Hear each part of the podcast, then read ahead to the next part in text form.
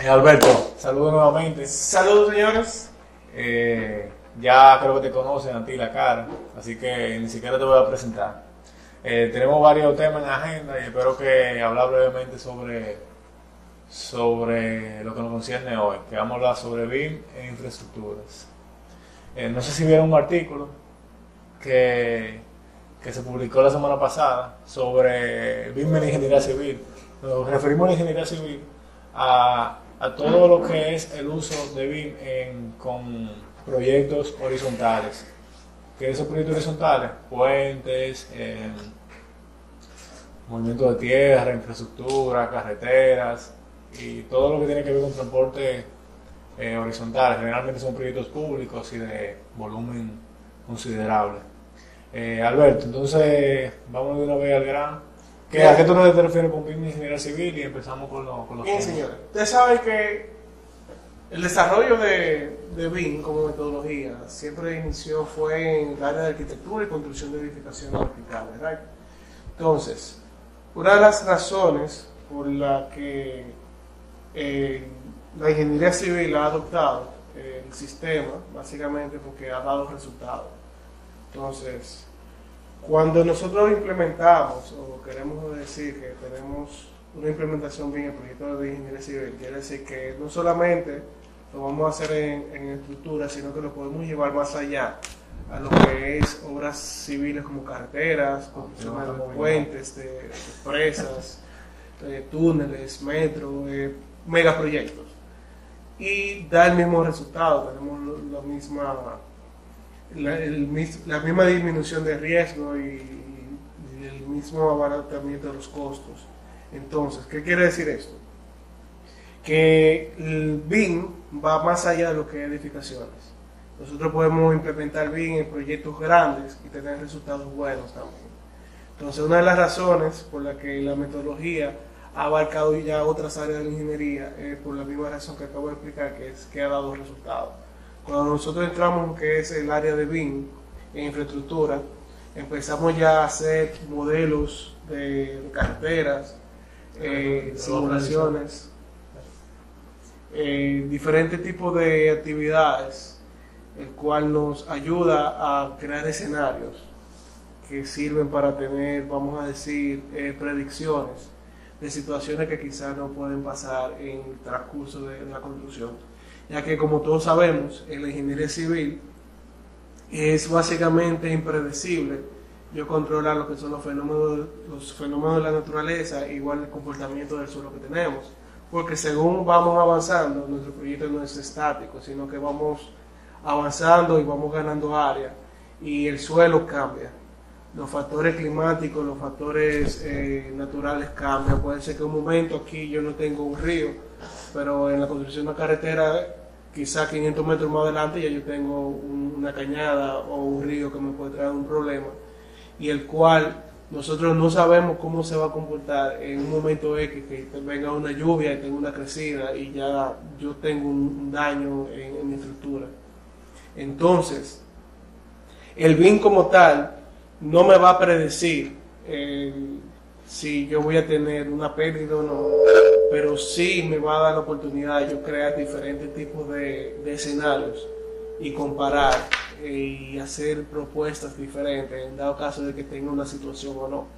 Y eso es lo que nosotros tenemos que tomar en cuenta, de que podemos auxiliarnos la herramienta BIM, todo lo que es la metodología completa, incluyendo el modelado, eh, los modelos federados, eh, la, capacidad de nosotros poder evaluar información en- en simulaciones, para uno darse cuenta si va a tener un gasto o va a tener un conflicto más adelante que quizás no puede causar eh, pérdida monetaria, ya que a diferencia de las edificaciones, cuando tú pierdes eh, por errores, eh, cometes un error en, en proyectos de megaestructura, son errores millonarios y cuestan.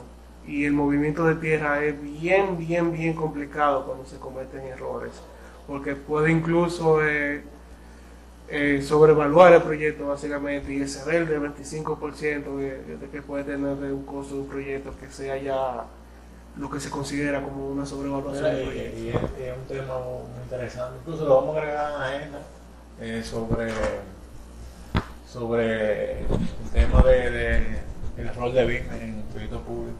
Claro, eso es- Ya que está, está de moda el tema. Ya que eh, por esa misma razón, ya que eh, no es un misterio, ya personas que quizás tengan eh, la experiencia, que han trabajado en proyectos de infraestructuras civiles, que cualquier factor, por más mínimo que sea, altera el presupuesto. Y llega un punto a veces de que estamos haciendo un trabajo y nos excedemos del 25% que por ley eh, nos permite, el- vamos a decir, los contratos que se hacen con el sector público, de que si me paso de ya estoy sobrevaluando la obra y por eso ustedes ven que muchos proyectos eh, a mitad de camino se dividen. Y por ejemplo, para poner un ejemplo más sencillo, una presa, eh, estoy construyendo una presa, pero por X o por Y razón yo me estoy excediendo del monto total del presupuesto, ya esa presa hay que dividirla, hay que hacer una licitación para el vertedero aparte, o el muro hay que trabajarlo aparte, ya no se lo da completo por un factor ya, ya económico y de sobrevaluación. Entonces, cuando yo trabajo con BIM, yo puedo crear escenarios y hacer simulaciones y comparar volúmenes y cantidades, eso es uno de los factores, de, de las herramientas más útiles que tiene la metodología, de que yo puedo cuantificar eh, materiales, cuantificar el tiempo, eh, cuantificar el costo también. Y cada vez que yo cambio de un escenario, yo puedo tener también comparaciones de, de volúmenes según yo vaya cambiando mi, mi perspectiva del proyecto. Bueno, eh, hablando ya a nivel básico, eh, el proceso BIM en infraestructura, ¿cómo tú lo, cómo se, se- qué, caracteri- qué característica tendría a diferencia de, de un proyecto de edificación Bien, como, vertical? A diferencia de, de las construcciones verticales, eh, cuando trabajamos en infraestructura, sabemos que estamos trabajando con, con proyectos que son eh, básicamente sucios. Son, son proyectos que cuestan organizarlos de cierto modo porque tenemos muchos materiales, tenemos mucho equipo, tenemos mucho personal trabajando. La coordinación de esos, de esos proyectos, si no tenemos una buena gestión, se nos puede salir de la mano. Eh, por cualquier cosa podemos tener un retraso. Y eso genera pérdida, porque perdemos tiempo, perdemos dinero. Entonces, cuando yo implemento la metodología, que yo estoy organizando mi proyecto, que yo puedo hacer una gestión BIM acorde a, las normativas, puedo hacer una gestión de, diseños que sean BIM, que tengan todo eh, un modelo federado, que yo pueda comparar y yo pueda tener eh, precisión en la información que estoy manejando. Y así puedo tener también una gestión de seguridad, también de, de- seguridad laboral, que me evite tener incidentes con equipos y personas, que al final se reduce también en pérdidas. Eso me, me da una ventaja grandísima cuando no estoy trabajando de una forma organizada. Independientemente de que se pueda realizar un proyecto sin utilizar BIM, porque eso no se está haciendo día a día, pero el BIM me puede mejorar la forma de cómo yo realizo mi proyecto y me puede reducir el tiempo que yo gasto, sobre todo en la parte de diseño, que es donde más se, se pierde tiempo en cuestiones de infraestructura, ya sea en diseño de, de carreteras, diseño de presas, de tuberías, que siempre hay que estar haciendo reajustes dependiendo de la condición del terreno. Y que si sale una condición especial tengo que hacer un cambio de una sección o agregar un alcantarillo, o agregar unas tuberías nuevas que nos van o, hacer un relleno de un sitio. Eso nosotros podemos manejar y quizás hasta predecirlo antes de, porque si yo tengo, por ejemplo, poniendo un ejemplo, tengo un levantamiento total de mi topografía porque cogí un dron y, y levanté la superficie. Es totalmente diferente yo tener una superficie levantada con un dron, procesada una nube de puntos, que yo tengo una, una cantidad de detalles que un levantamiento tradicional no me da. Y ahí yo puedo determinar el comportamiento de mi terreno de una forma más precisa. Yo puedo identificar cosas que a simple vista, a simple vista yo no puedo ver, porque quizá el momento que se levantó se perdieron detalles. Ya ahí yo voy ganando tiempo y voy creando soluciones que quizás de forma tradicional yo tengo que esperar a llegar a ese punto para yo saber. Otro ejemplo puede ser, tengo un levantamiento LiDAR, yo no tengo que hacer un desbroce de la superficie actual para yo saber el comportamiento de mi terreno con todos los árboles que están ahí. Ya yo me ahorro un dinero en desbrozar una zona que yo todavía no conozco, que la puedo conocer a través del levantamiento LiDAR, y ahí yo puedo empezar a crear diseños y crear propuestas que ya me pueden servir sin ni siquiera toparle a un árbol para tumbarlo. O sea, esas son cosas y herramientas que nosotros podemos ir utilizando que van acorde con la metodología BIM. No necesariamente tienen que ser BIM porque el IDA, el IDA existía primero que el BIM, que la metodología como tal. Pero son herramientas que el BIM se auxilia para entonces poder tener resultados. Y eso es una de las razones por las que es factible la implementación de BIM en proyectos de infraestructura, no solamente en edificaciones. Eh, bueno, ahí ya tú, veo que tú comentas sobre procesos eh, y hablamos un poco de los modelos BIM que se, que se realizan también en la, Sí, por ejemplo, eh, en infraestructura. todos conocen ya lo que han tenido acercamientos a los programas de Revit, que con Revit yo puedo modelar arquitectura, MEP y la parte de, de estructura, que lo incluye ahí, el, el- estructural y MEP. Entonces, ¿qué pasa? Así como yo puedo modelar, ya sea en Revit, Allplan, eh, todos todos esos programas de modelado de, de edificaciones, asimismo yo puedo modelar diferentes tipos de, de detalles de infraestructura, ya sea un modelo del suelo, ya sea un modelo geométrico de, de la vía que se voy, que voy a utilizar, modelos geométricos de drenajes, modelos geológicos del comportamiento geológico del suelo, que se pueden hacer perfiles estratigráficos y pueden estar ajustados a, a mi sistema de, superficies.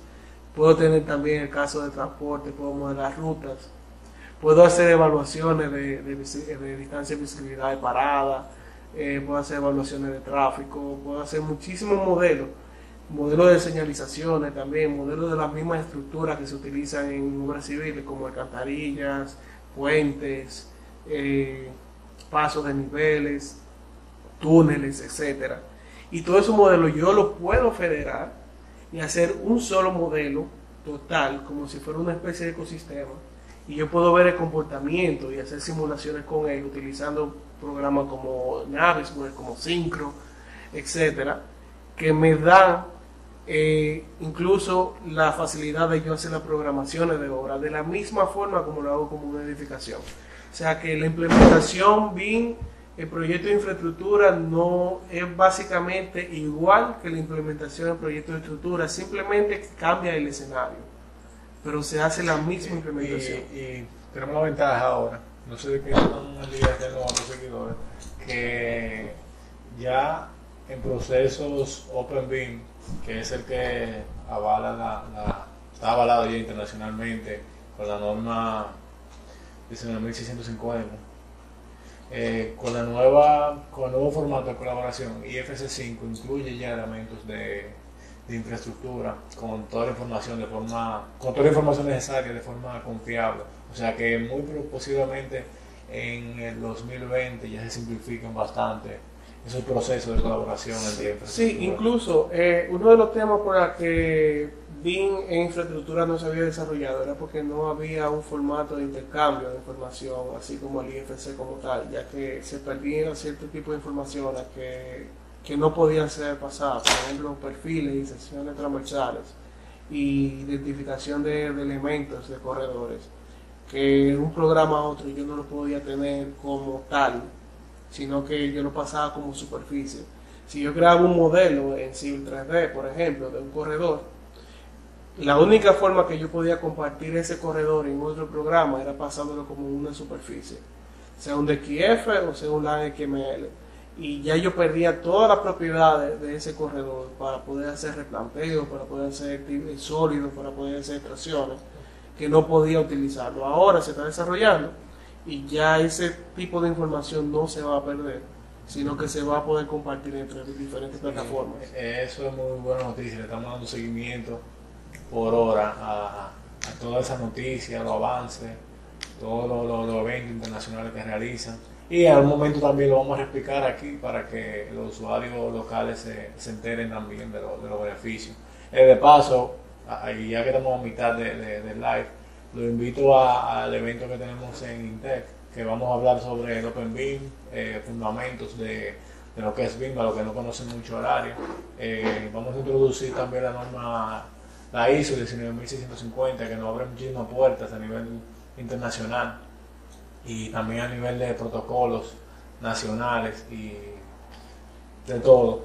Y también vamos a conversar sobre, sobre cómo un equipo BIM se puede, puede trabajar con un equipo tradicional y, alternativas, alternativas y técnicas para, para mejorar la, la comunicación de los agentes. Bueno, y volviendo a la infraestructura, eh, Alberto, háganos de la implementación en proyectos de infraestructura. ¿Qué escenarios eh, se, pueden, se podrían plantear y cómo es el- ese proceso de implementación a nivel básico? Mire, por ejemplo, eh, al igual que en la parte de edificación, la implementación es exactamente la misma. Lo primero que tenemos que hacer es un levantamiento de qué es lo que tenemos y qué vamos a hacer y qué necesitamos para hacer.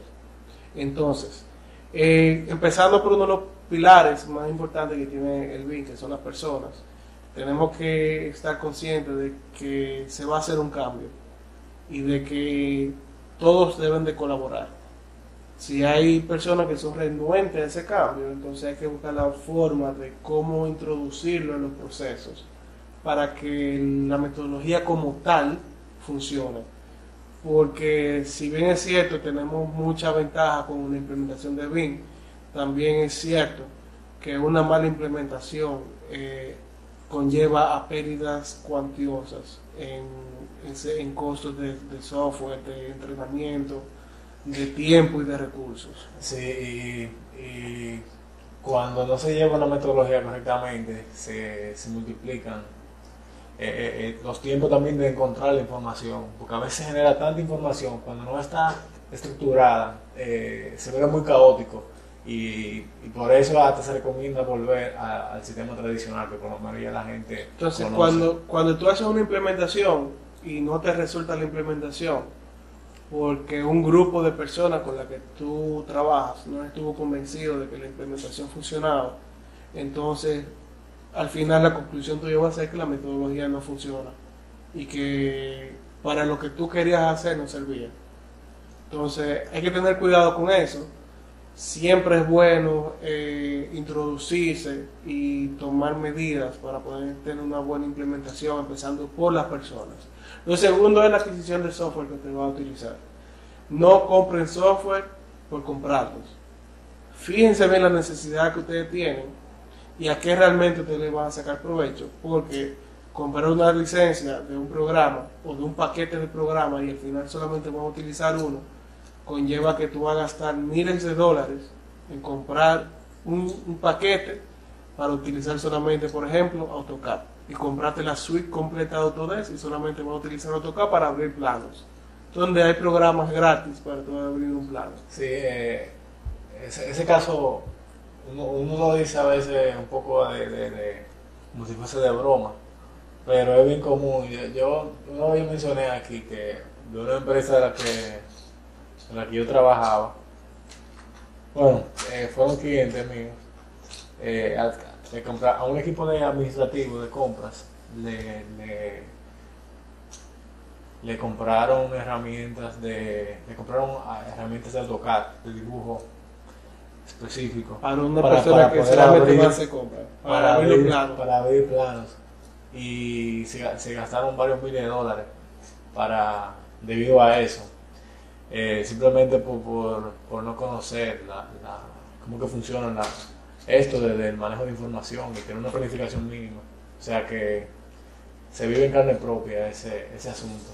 Eh, Como tercera parte de la misma implementación, luego que ya yo elijo lo que son mis software que voy a utilizar, entonces ya aquí viene un algo extra adicional que quizá en, en la parte de construcción no se ve mucho, en la parte de edificaciones, que es yo auxiliarme de las tecnologías existentes para yo recolectar información y mandar información al campo.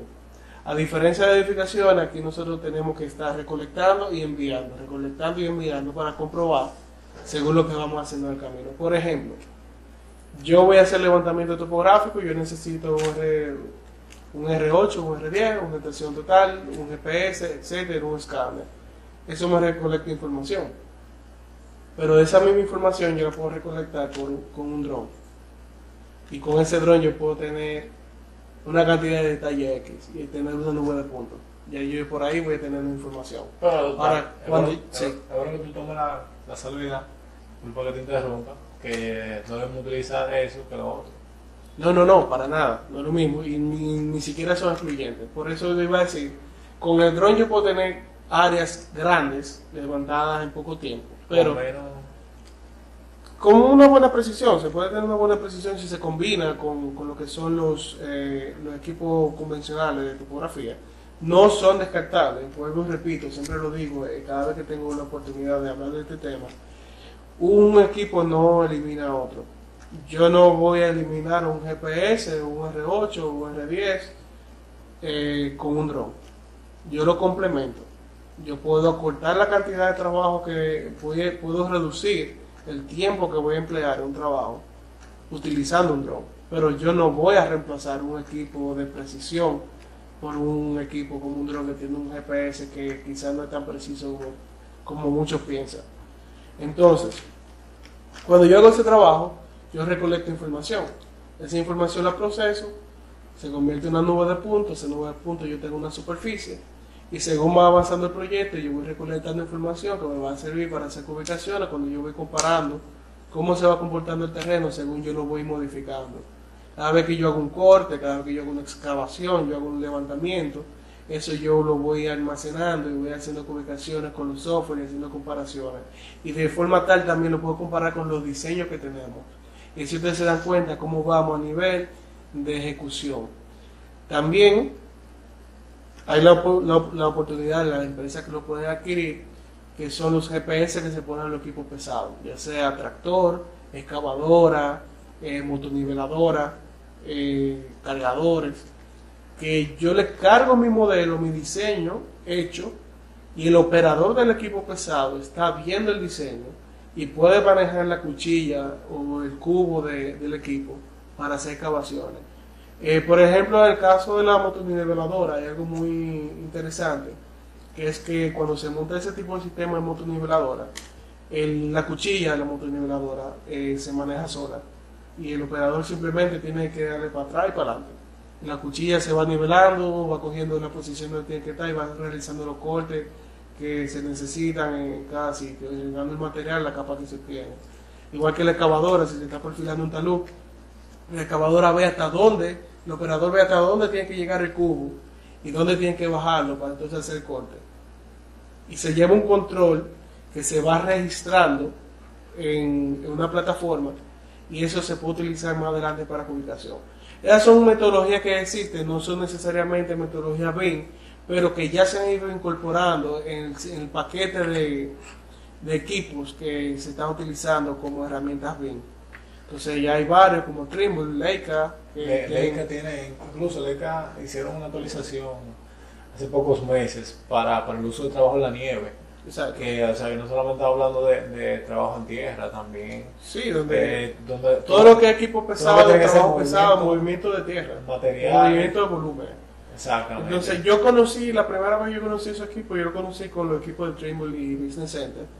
Y pues, tuve la oportunidad de aprender cómo funcionaba el sistema y es bien provechoso y el tiempo de, trabajo se reduce bastante y la precisión y el terminado de los, de los trabajos son muy, muy, muy buenos. Entonces esas son cosas que se pueden, nosotros nos podemos auxiliar para complementar lo que es la metodología. Ya eso, ese es el punto donde se para un poquito ya la parte de edificaciones con la parte de movimiento de tierra. Eh, bueno, de- vamos a averiguar si hay preguntas, saben, pueden preguntar y están a tiempo todavía. Ay, hay gente entrando. Wow. Sí, sí, hay un grupito. Eh, no hubo preguntas, si tienen dudas, están, a tiempo. Mientras tanto, vamos a hablar un poquito sobre los. Señores, el, bien. el próximo 10 de agosto nosotros vamos a tener nuevamente la tercera versión del taller de uso de drones en la construcción, fotogrametría.